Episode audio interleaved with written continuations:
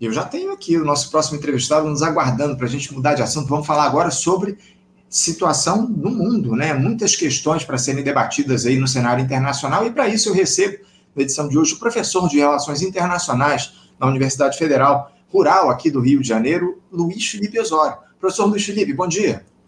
Bom dia, Anderson. Mando um abraço a você e a todo o público aqui do Faixa Livre. Luiz, agradeço demais a tua participação aqui com a gente no nosso programa. É um prazer te receber mais uma vez aqui no Faixa Livre, hoje para a gente falar um pouco sobre o cenário da política internacional, né, o, o, o Luiz? Porque a, extrema-direita ela tem conquistado aí espaços no mundo a cada ano que passa. Lamentavelmente, essa é que é a grande verdade. E por mais que um ou outro país Uh, em um ou outro país, as lideranças políticas desse espectro tenham sofrido derrotas eleitorais recentes, o, o Luiz Felipe, parece que os ideais extremistas se consolidam entre as populações, apesar disso. Há a ameaça real da volta de Donald Trump à presidência dos Estados Unidos. Aqui na América do Sul tivemos o Javier Milei aí no comando da Argentina, ainda temos aí essa figura que tomou posse no último mês de dezembro e tentando dar uma guinada nos rumos daquela democracia mas há um país que é pouco citado nas análises internacionais, ô Luiz, mas que vem se tornando aí um modelo, digamos assim, para a retórica da extrema-direita. Eu me refiro a El Salvador, liderado aí pelo presidente Naib Bukele, que acabou sendo, acabou de ser reeleito, contrariando aí o que diz inclusive a Constituição do país, que impedia o, a reeleição, mas ele conta lá, o Bukele, com altos índices de aprovação popular e tem o controle do legislativo e do judiciário, judiciário que acabou referendando a sua candidatura à reeleição. Inclusive, ele mesmo se declarou vencedor no pleito do último domingo, abre aspas, com mais de 85% dos votos e um mínimo de 58 de 60 deputados, fecha aspas, em uma apuração para lá de questionável, e um regime político de partido único. Uh, sem opositores, o Bukele afastou do Congresso os dois principais partidos, o esquerdista FMNL e o direitista Arena, e terá aval aí para manter o regime de exceção em vigor desde março de 2022 e mudar o sistema político do país como bem entender. Luiz Felipe, eu gostaria que você começasse nos explicando como é que esse cidadão consegue levar um regime de exceção à frente como esse, com um amplo, amplo e maciço apoio popular, que, que leva essa popularidade do Naib Bukele lá em El Salvador, ô, ô, Luiz Felipe? Legal, Anderson. Costumo brincar com o pessoal, com os alunos, os pesquisadores, que o internacionalista não tira férias, né? Se nessa época do ano, é janeiro, fevereiro, muita gente aproveita para descansar, para ficar um pouco fora do trabalho, o internacionalista tem que ficar muito atento, porque, coincidência ou não, muitos dos grandes acontecimentos vão acontecendo nessa época, né? A gente tem que ficar muito atento para debatê-los.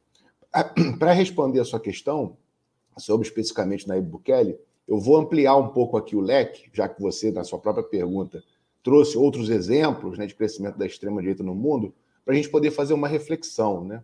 Desde a década de 70, Anderson, o mundo enfrenta uma crise daquilo que se conheceu como o estado de bem-estar social, muito atrelado ao capitalismo industrial. Essa crise, né, ela foi permeada por uma ofensiva ideológica muito forte, que foi também se materializando no plano concreto até chegar na derrubada dessa compreensão do estado de bem-estar social e no avanço daquilo que a gente conhece como neoliberalismo. Né? Principalmente aí, eu, você e muitos dos nossos ouvintes aqui vão lembrar bem como foi a década de 90. A década de 90 era tida como a década da vitória da democracia liberal a vitória do neoliberalismo, a euforia em relação ao neoliberalismo era gigantesca. E esse padrão de desenvolvimento do capitalismo, ele traz, ou melhor, ele restringe os horizontes da população. Porque quando você fala assim em estado mínimo, né, em rechaço ao estado de bem-estar social, ao estado paquidérmico, que era uma, expressão muito utilizada à época, né? O, muita gente utilizou também o, o Zema, de Minas, na campanha dele, falava que o Estado era o, era o boi em cima do carrapato, e coisa que vale esse tipo de retórica, era muito utilizado na década de 90 para dizer o quê? O Estado deveria intervir menos na economia. Mas vamos falar o, o, o português claro, né? O que, que significa isso, o Estado intervir menos na, na economia? Significa cortar gastos sociais.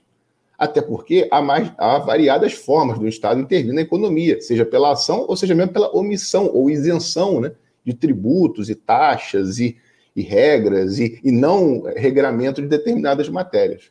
Bom, o, o corte de gastos sociais não pode ser dito de maneira aberta. Então, ele acaba que ele é dito de maneira é, subreptícia, é, dizendo que o governo tem que gastar menos, que o Estado tem que ser mínimo, e coisa, e coisa que o valha. No, na década de 90, que foi uma primeira fase disso, e apogeu de todo esse ideário e dessa concretização, nós, nós conhecemos essa mudança como a modernização do Estado. Né, o Brasil passou por isso. Primeiro, um movimento bem radical, que não foi bem sucedido, que foi o governo Collor, mas logo se seguiu pelo governo Fernando Henrique Cardoso, um governo que sim aprofundou as reformas neoliberais e fez aquilo que se queria nessa primeira fase, que era a abertura das economias nacionais aos capitais estrangeiros, uma abertura sem qualquer cuidado, sem qualquer mediação, sem qualquer tipo de controle, o que né, gerou é, boa parte de efeitos que nós sentimos até hoje, que é a devastação da indústria nacional. É, e também isso é sempre bom refletir, né, Anderson? Porque o Brasil é um dos países mais industrializados dentro da periferia do globo. É, a gente costuma ouvir falar por aí nas rodas de conversa de que o, os, os, grandes defensores aí do capitalismo, que o capitalismo deu certo na maioria dos países, o socialismo é que deu errado e tal. Mas você parar para pensar, hoje no mundo, com mais de é, 200 e poucos países, é, hoje no mundo, se você tem 20 países que alcançaram algum grau de desenvolvimento industrial e algum grau de desenvolvimento, que é o, praticamente o G20, é muito. Eu vou parar para pensar, boa parte dos países ainda estão em estágios de desenvolvimento é, é, embrionários. Então, para a gente ver como que essa dinâmica ela é uma dinâmica perversa no seu geral. E quando você abre as economias aos capitais estrangeiros, você perde horizontes, você perde possibilidades de, inclusive, de emprego, de horizonte, de futuro. E essa restrição de horizonte vai gerando uma sociedade cada vez mais é, depauperada, cada vez mais concentradora de riqueza, uma sociedade em que o Estado não intervém no mínimo, no mínimo, dessa relação entre capital e trabalho, que é o que eles chamavam de estado de bem-estar social. Então veja você, esse horizonte que o Brasil atravessa a partir da década de 90, com as suas reformas liberalizantes, ele acaba gerando na população, com o passar do tempo, é, uma, uma radicalização e uma revolta tremendas. Até porque você pode perguntar, né, as pessoas percebem que os seus pais tiveram uma condição material melhor do que as que os filhos têm. E isso vai gerando todo um, um, um, uma vida e um, um, horizonte de expectativas muito frustradas, né? É, você vai percebendo aí como que hoje em dia a gente não, não, não nem, a, nem a mercadoria, a propriedade a gente detém, né? A gente depende de financiamento para tudo. Então você vê como que esse horizonte ele vai mudando. Isso também isso tem impactos diretos na política, diretos. E aí você vai, vai, vai começando a entender como que toda essa, toda essa dinâmica ela, é, ela perpassa aí a década de 90, em alguma medida sofre né, muitas, muitas críticas, mas em momento nenhum ela é revertida, e com isso, com a abertura da economia, o próprio Estado ele perde instrumentos de tentar reverter as crises. Então, o que é esse padrão de desenvolvimento neoliberal? É da crise constante. A gente não passa mais pelas grandes crises, mas passa por crises permanentes que vão é, impactando e nos colocando e mostrando que o poço pode ir sempre mais fundo. O fundo do poço, muitas vezes, né, a gente não consegue alcançar, porque a coisa só pode piorar e piorar e piorar. É, vai ver e, essa, e o neoliberalismo, de maneira geral, sofreu um baque muito grande com a grande crise de 2008, uhum. né, que afetou o mundo como um todo e ainda, de alguma maneira, gera rescaldos aí pelo globo. O, só que a readaptação a isso não foi, de alguma maneira, uma reestatização ou um retorno ao estado de bem-estar social. A resposta a isso foi uma intensificação do, neoliber, do ideário neoliberal, ou seja, da, da, da concretização neoliberal, e não só na América Latina, no mundo como um todo. Só que, nesse, nessa nova dinâmica, o, essa, esses governos que se apresentam, porque o que acontece? Dentro da política, é, com a radicalidade presente, Se as forças políticas estabelecidas não se aproveitarem disso, forças políticas emergentes vão se aproveitar. E aí, nesse sentido, ascendem grupos de extrema direita que vão capturando essa radicalidade, principalmente no seu discurso, na sua propaganda ideológica, né, pelos meios de comunicação, pelas redes sociais e tal, vão capturando essa revolta de boa parte da população que vai se materializando nesse consenso ou nesse, nesse compromisso, nessa agenda de compromisso que é um liberalismo econômico exacerbado, muito próximo do neoliberal, porém uma, um autoritarismo político, regimes de exceção que governam com decretos de emergência e de exceção, não respeitando o direito das populações, os direitos democráticos das populações, e regimes que fomentam o ódio, a segregação né, e, qualquer, e todo tipo de opressão e discriminação. Esse é um cenário que a gente vislumbra muito hoje, principalmente aí a partir da década de 2010 no mundo como um todo. Né? Agora, o, o, o Luiz, me, me permita, o, a situação lá em El Salvador, eu queria falar mais agora do caso prático de El Salvador. Eu estou vendo o relógio aqui passar, a gente queria, eu tenho outras questões para a gente trazer, mas no caso de El Salvador, o que essa popularidade do Naib Bukele, que a gente trouxe aqui, essa reeleição dele no último domingo, ela se dá muito por conta do cenário de violência que há lá no país. Né? Parece que ele tem tomado medidas extremas nesse sentido. Há um, um quadro aí de encarceramento extremo lá em El Salvador. Parece que cerca de 2% da população hoje está encarcerada. Então, é, acima de tudo, essa popularidade se dá por conta é, de uma mão firme, digamos assim, do Bukele, no sentido de combater a violência por lá. A violência que é um, um, mal que atinge El Salvador já há muito tempo, né?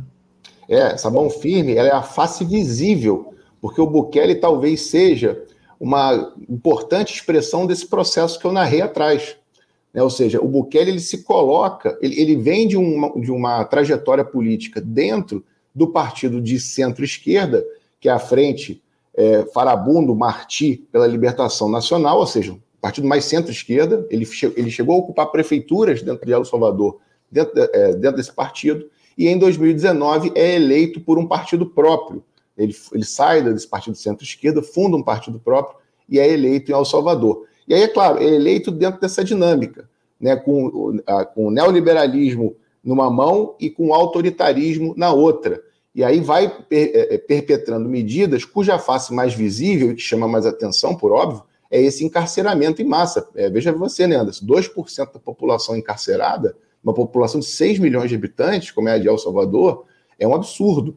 Ele construiu, logo quando assumiu, uma, uma penitenciária para 40 mil presos, né? ou seja, um complexo gigantesco, em que parece que, que todos os problemas do país se resol né, estão resumidos à criminalidade. Inclusive, né, é, ele, é um, ele é o tipo do político que que, em alguma medida, rompeu com esse bipartidarismo das forças políticas consolidadas, como era o bipartidarismo dos dois partidos de centro-esquerda e centro-direita em El Salvador, o que não está muito diferente aqui de momentos pretéritos da história do Brasil, do próprio Brasil. Ele rompe com esse bipartidarismo e, e traz o novo. Daí a popularidade dele, daí a força que ele vem obtendo das bases sociais. E aí, com isso, Anderson, assim que ascende ao poder, ele perpetra determinadas medidas que são importantes também para se manter no poder. Né? Primeiro, ele começa uma guerra midiática tremenda para que a imagem dele ganhe cada vez mais visibilidade. Nas redes sociais, ele tem mais seguidores do que, por exemplo, o próprio presidente Lula, do que o presidente Macron da França. Ou seja, ele se comunica muito bem nas redes sociais, ele usa aquele um visual é, até esteticamente né, mais moderno, com um boné para trás, é, camisa t-shirt, né? e vai, de alguma maneira, se mostrando uma pessoa é, é, é, da geração millennial, né, como ele mesmo gosta de se auto-intitular, né, como se fosse o ele até chega, chega a brincar que ele é o ditador mais descolado do mundo e coisas que vale. Por quê? Porque as críticas pesadas a ele são feitas no seguinte sentido: ele foi é, gradativamente tomando o controle tanto do poder legislativo quanto do poder judiciário. Essa questão da separação de poderes que muitas vezes as pessoas é, é, vão é, defendendo, ou muita gente que defende um certo liberalismo institucional, é, o liberalismo jurídico, ele não, ele pelo contrário, ele vai, é, ele aposenta juízes, aposenta compulsoriamente juízes, na Suprema Corte, ele aposentou os juízes que estavam lá, e foi tomando controle, foi aposentando juízes que ele não, exonerando e aposentando juízes que não concordavam com ele nas variadas instâncias, membros da, do que seria lá equivalente ao Ministério Público, e vai, né, a partir daí, aprovar no Congresso Nacional, e veja, né, olha, veja você, é, para muitos, né, Bukele serve de exemplo é, para governos de direita. Muitos aí, expoentes desse, da direita global, vamos dizer assim, já elogiaram Bukele por aí. E o Bukele, ele governa desde 2022 sob um decreto de emergência, um decreto de exceção, em que se prendem pessoas sem qualquer aviso pré, né,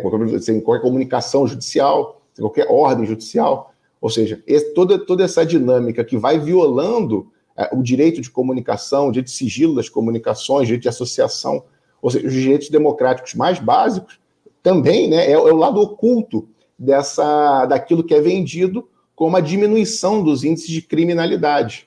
É, ele usa isso como uma grande bandeira, porém, no plano material, no plano concreto, do plano econômico, ele não, ele não é reconhecido né, por nada a não ser por medidas relativamente pitorescas e muito afinadas a algum tipo de especulação, que foi logo quando assume o poder, colocar o Bitcoin como moeda oficial do país.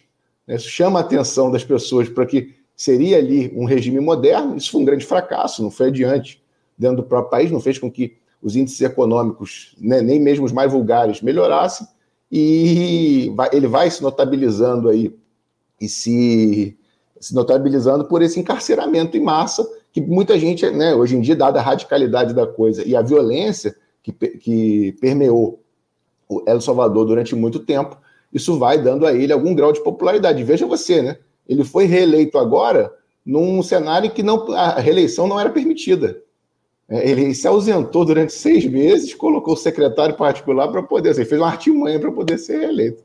Exatamente, muito bem observado. Ele tem o controle, como você muito bem colocou, lá do judiciário, tem o comando também do legislativo. Agora, o, o Luiz, por mais que El Salvador não seja aí um país de relevância no cenário geopolítico, a gente pode dizer que essa forma do Nayib Bukele governar pode se tornar um perigoso modelo para a extrema-direita no mundo? Como é que você vê essa, esse sucesso que o Nayib Bukele tem alcançado lá no, em El Salvador como um, como um modelo, de fato, para que outras, outros políticos desse campo da extrema-direita atuem em determinados países. Né? Você acha que ele pode se tornar um modelo para gestões de extrema-direita no mundo? É, eu não, é, não caracterizo exatamente como um êxito dele, ainda que né, seja difícil é, dizer o contrário, mas diria que ele, independentemente de ser uma receita ou um exemplo, ele é uma expressão né, do que está acontecendo no mundo dentro dessa falência política das alternativas à esquerda há uma grande desarticulação, Anderson, é, nas lutas à esquerda. Né? Os horizontes que se tinha anteriormente, hoje em dia, estão muito mais restritos. E essa grande desarticulação e desorientação não consegue captar das suas bases sociais toda a radicalidade que as pessoas do dia a dia demandam.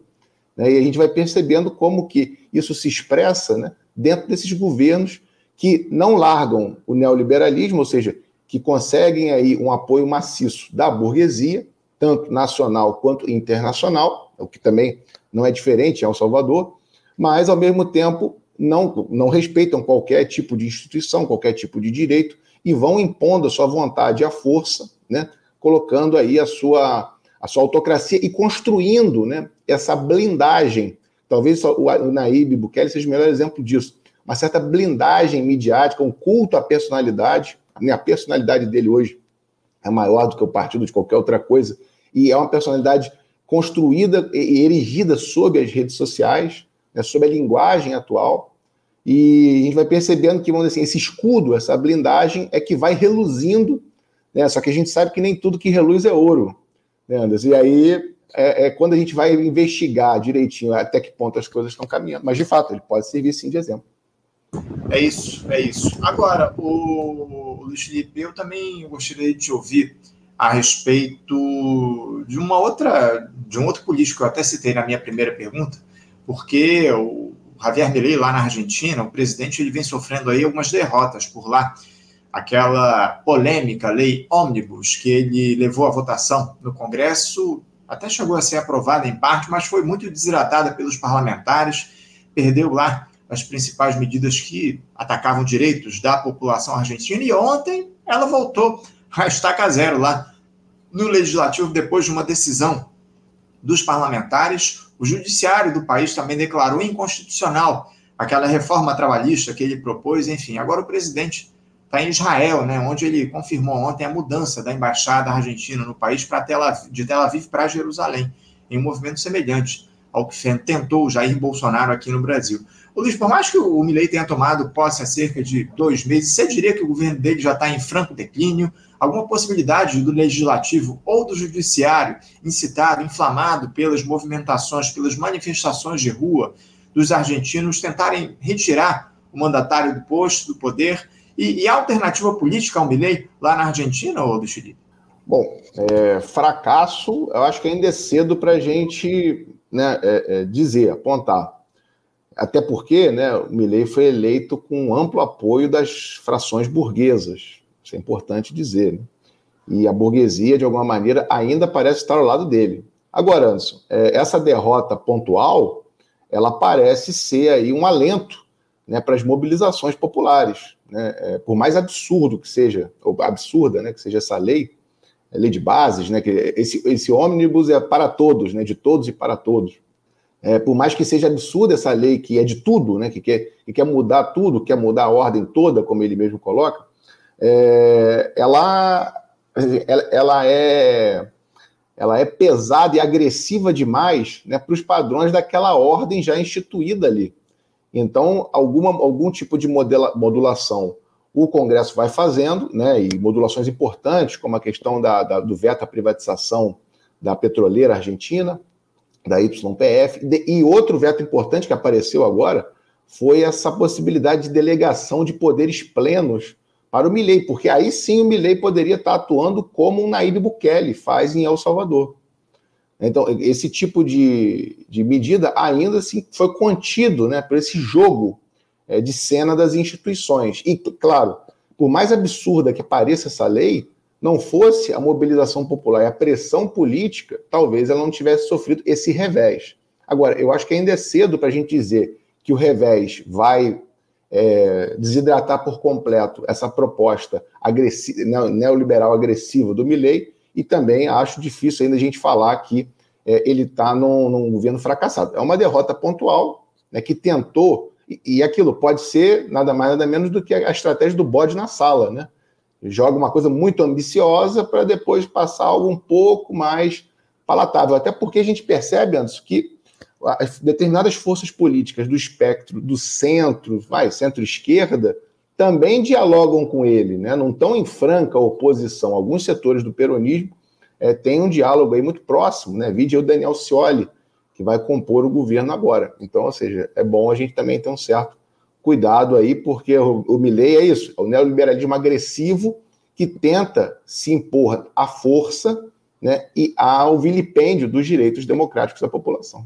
É isso. O, o Luiz Felipe, para a gente encerrar, mas antes disso, uh, parece que o, o Milley não está muito disposto a voltar atrás nas medidas que ele tem tomado, né? pelo menos nos discursos, ele tem dito que vai manter essa, essa postura dele de ataque ao que ele chama de privilégios do, da política, do país dos políticos, enfim, vamos ver aí o que é que vai se dar nos próximos tempos. Mas eu queria encerrar o nosso papo falando ainda sobre a América do Sul, Luiz Felipe, porque a gente teve ontem essa trágica morte do ex-presidente do Chile, Sebastião Pinheira, aos 74 anos. Ele que comandou o país em duas oportunidades e foi o antecessor, inclusive, do Gabriel, do Gabriel Boric, que preside o país atualmente.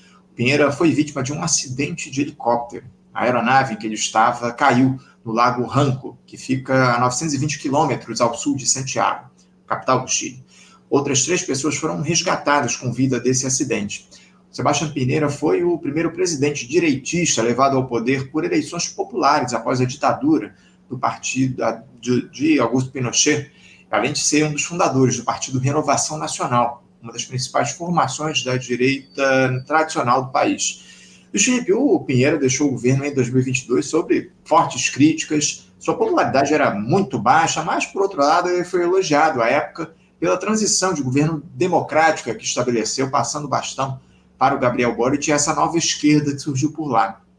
Eu queria te ouvir sobre o que representa essa morte do Sebastião Pineira para a política chilena, qual é o legado que ele deixa para o país. Fala um pouquinho sobre essa morte do Pinheira, por favor.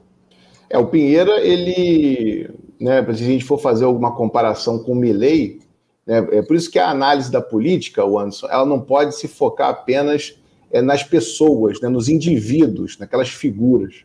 Você vê que o Milley é uma figura muito pitoresca e o Pinheira é uma figura daquela direita tradicional, né, um grande, um milionário, se não o homem mais rico do Chile, é, detentor de concessões, disso, daquilo, uma fortuna gigantesca.